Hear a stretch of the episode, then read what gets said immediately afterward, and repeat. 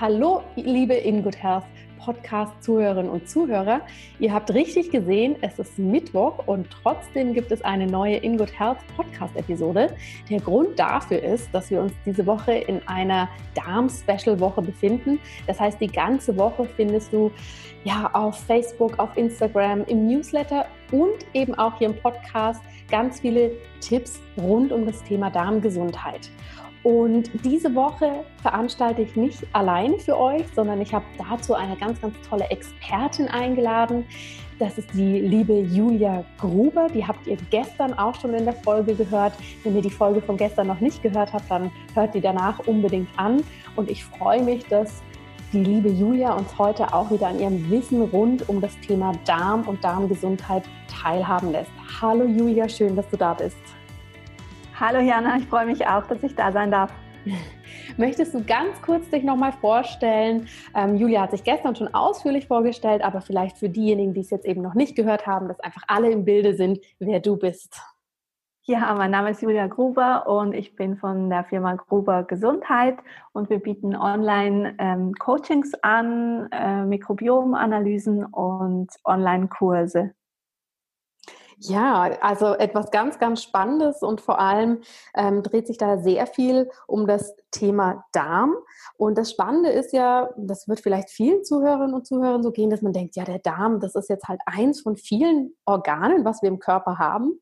Und dem Darm wurde ja gerade in den letzten Jahren ähm, doch, Gott sei Dank, immer mehr Aufmerksamkeit geschenkt. Aber was das eigentlich Spannende ist und was meiner Meinung nach noch nicht so bekannt ist, ist, wie viele verschiedene Erkrankungen, aber auch Symptome, die vielleicht erstmal ähm, ganz weit weg vom Darm erscheinen, letztendlich doch mit unserem Darm zu tun haben. Findest du das auch, Julia? Geht dir das genauso? Ja, es ist manchmal fast ein bisschen in Anführungsstrichen peinlich, dass wenn immer wenn jemand irgendwie von was erzählt, was er hat oder für, von irgendwelchen Problemen, sage ich immer, ja, das hat mit dem Darm zu tun. Und dann und dann denke ich manchmal, also ich höre mich ja wirklich an wie so eine Schallplatte mit Sprung. Aber es ist, es ist halt wirklich so, der Darm ist unsere Mitte. Und ich vergleiche es halt gern mit einem Baum und einer Wurzel. Ne? Also wenn wir ein Baum wären, dann wäre unser Darm unsere Wurzel. Mhm. Und wenn an der Wurzel ein Problem auftritt von so einem Baum, dann fängt er unweigerlich an, krank zu werden. Das ist einfach so. Das weiß jeder, der einen Garten hat. Ja. Und bei uns Menschen ist es halt ähnlich. Also wenn unsere Wurzel ein Problem bekommt, dann kriegt der ganze Organismus ein Problem. Ja, und eben manche Probleme beziehungsweise Erkrankungen oder Symptome, die können wir vielleicht ganz offensichtlich mit dem Darm in Zusammenhang bringen. Dinge wie zum Beispiel Durchfall oder Verstopfungen. Aber es gibt ganz, ganz viele andere Bereiche, ähm, die hätte ich, bevor ich mich damit ja tiefgehender beschäftigt hätte, auch nicht mit dem Darm in Verbindung gebracht. Kannst du uns da mal ja so ein paar Symptome, die dir sehr häufig über den Weg laufen, wenn du deine Coachings machst oder auch wenn du in deinem Online-Kurs dein Wissen vermittelst, kannst du da ein paar Symptome nennen, die sehr verbreitet sind und bei denen wir vielleicht überrascht sein werden, dass sie mit dem Darm zusammenhängen? Mhm. Also etwas, was sehr häufig vorkommt, sind Blasenentzündungen bei Frauen zum Beispiel. Und das hängt halt wirklich mit dem Darm auch zusammen, weil wenn das Milieu da nicht stimmt, dann können sich natürlich auch Pilze und solche Sachen ausbreiten. Also das ist etwas, wo viele Leute überrascht reagieren, wenn ich das sage. Ähm, konstanter Eisen- oder B12-Mangel hat sehr oft mit dem Darm zu tun, was ja auch viele Leute haben.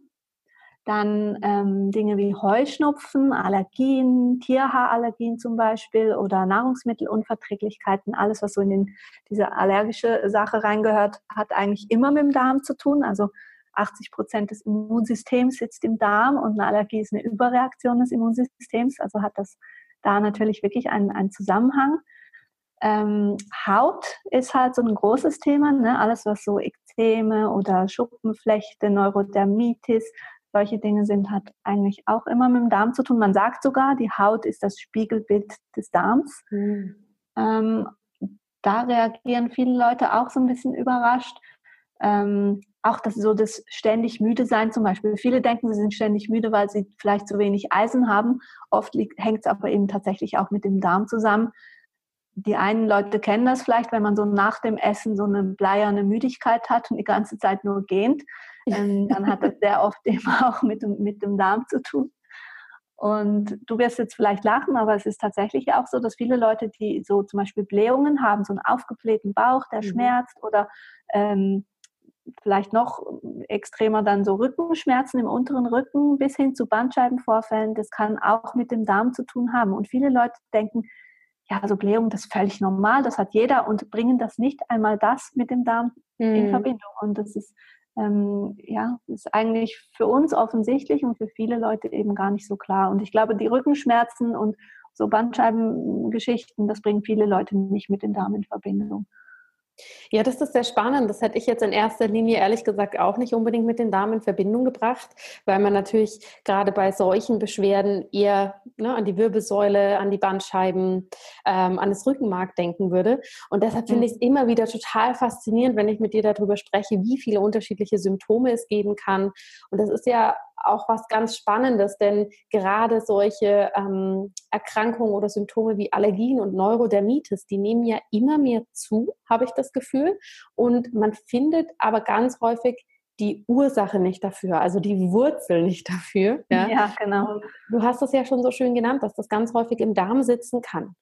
Was kann man denn jetzt machen, wenn man eben unter einer Allergie oder unter Neurodermitis leidet und merkt, ich finde für mich da nicht so den richtigen Ansatz, um dem ähm, ja, entgegenwirken zu können.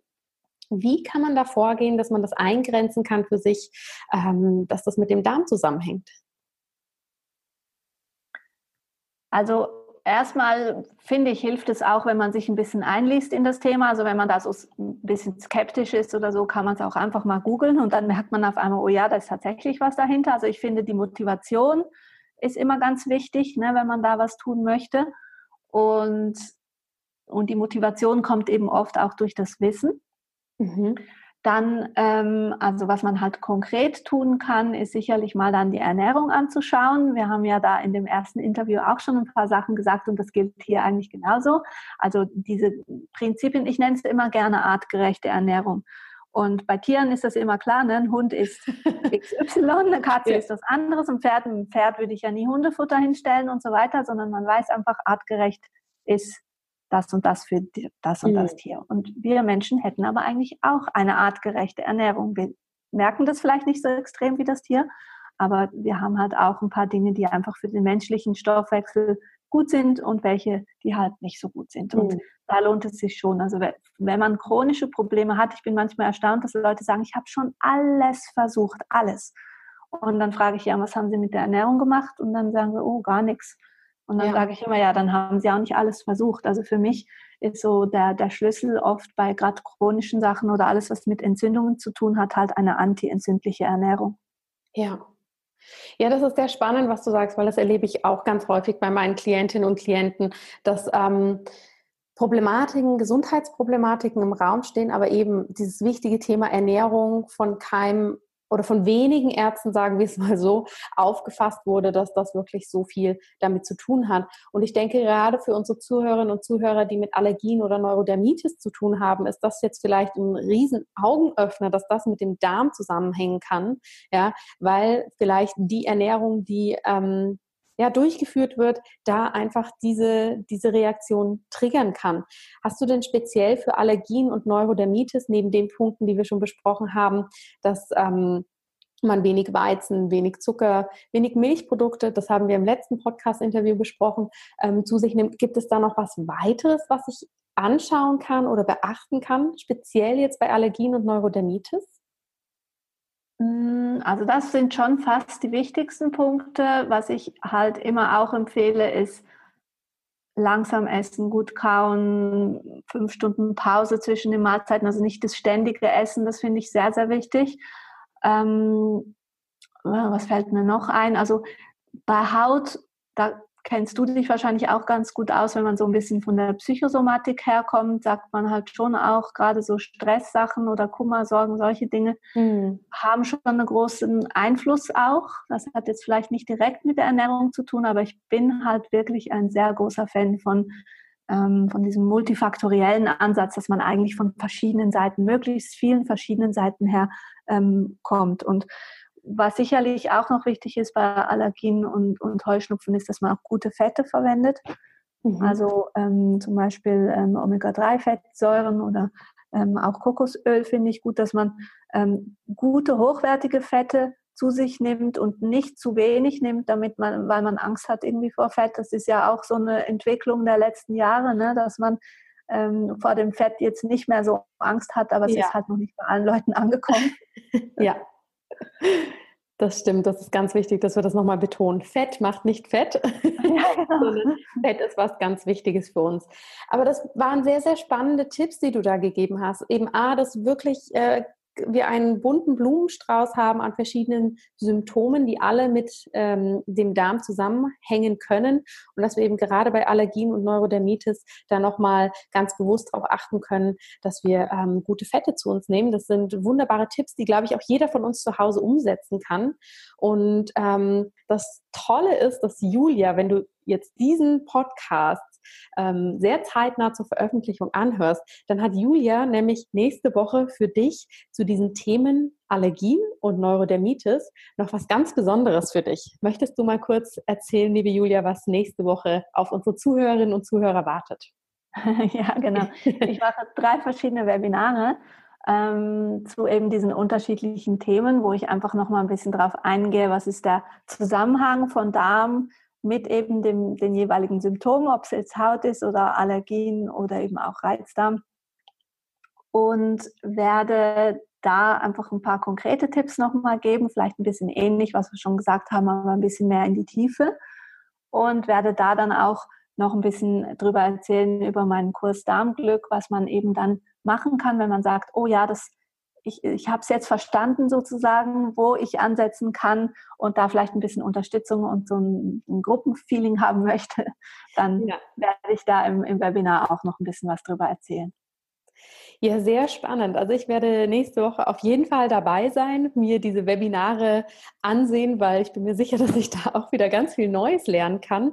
Und liebe Zuhörerinnen und Zuhörer, wir verlinken zum einen ähm, zu den Webinaren, dass ihr euch die kostenlos natürlich, ähm, dass ihr daran teilhaben könnt. Und zum anderen gibt es auch einen Link, dass ihr euch dieses wunderbare Programm von Julia anschauen könnt.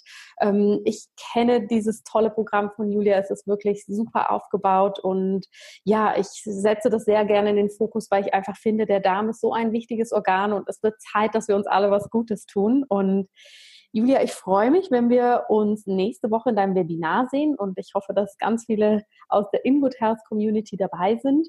Und liebe Zuhörerinnen und Zuhörer, schaltet doch am Freitag auch gern nochmal euren Podcast ein, denn da wird Julia uns auch noch ein paar Tipps geben, was passiert, wenn wir Antibiotikum einnehmen müssen und wie das mit dem Darm zusammenhängt. Liebe Julia, möchtest du zum Abschluss noch irgendwas anfügen? Ähm, oh, ich könnte noch stundenlang über den Darm sprechen.